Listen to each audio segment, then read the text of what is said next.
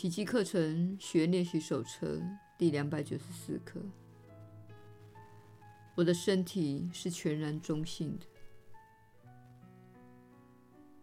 我是上主之子，我岂能活成其他的生命？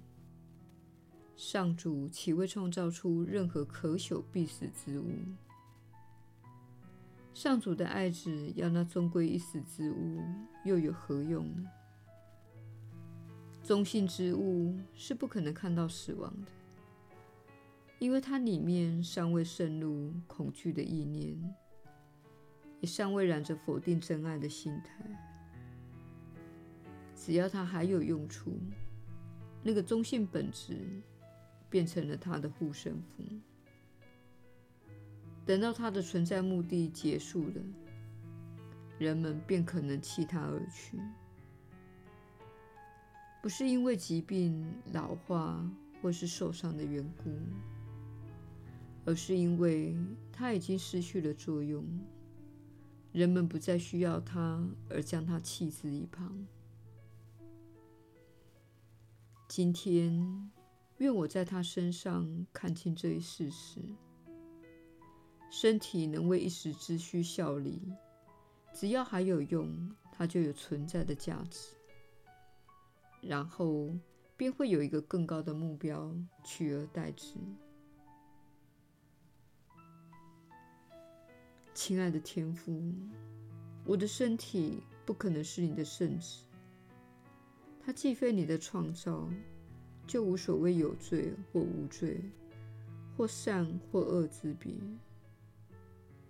那么，让我利用身体之梦来完成你的计划。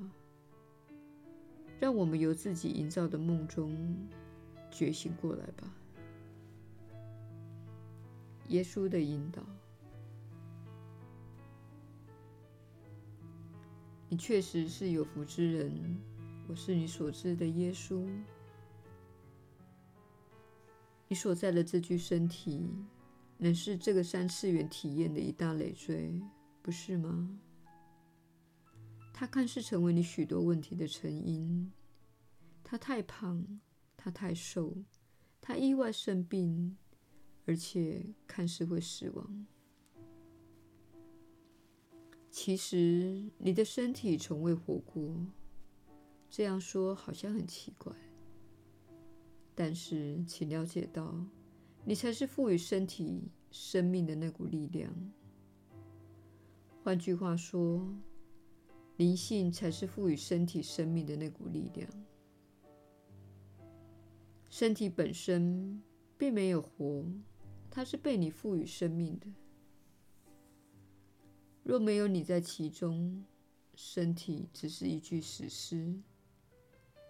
它没有自己的意志，也没有自己的渴望，只是奉命行事。由此看来，它确实是中性的，毕竟他们有自己的想法。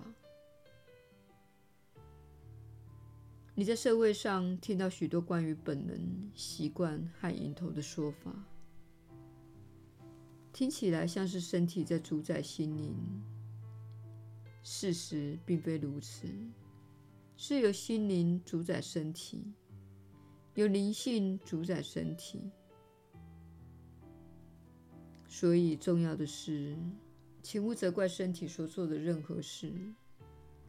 你的内心有一些最深沉且阴暗的感受，都是跟憎恨身体、厌恶身体。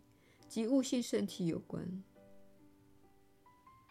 然而，身体不过是奉你的命行事，它吃你要它吃的食物，前往你要它前往之处。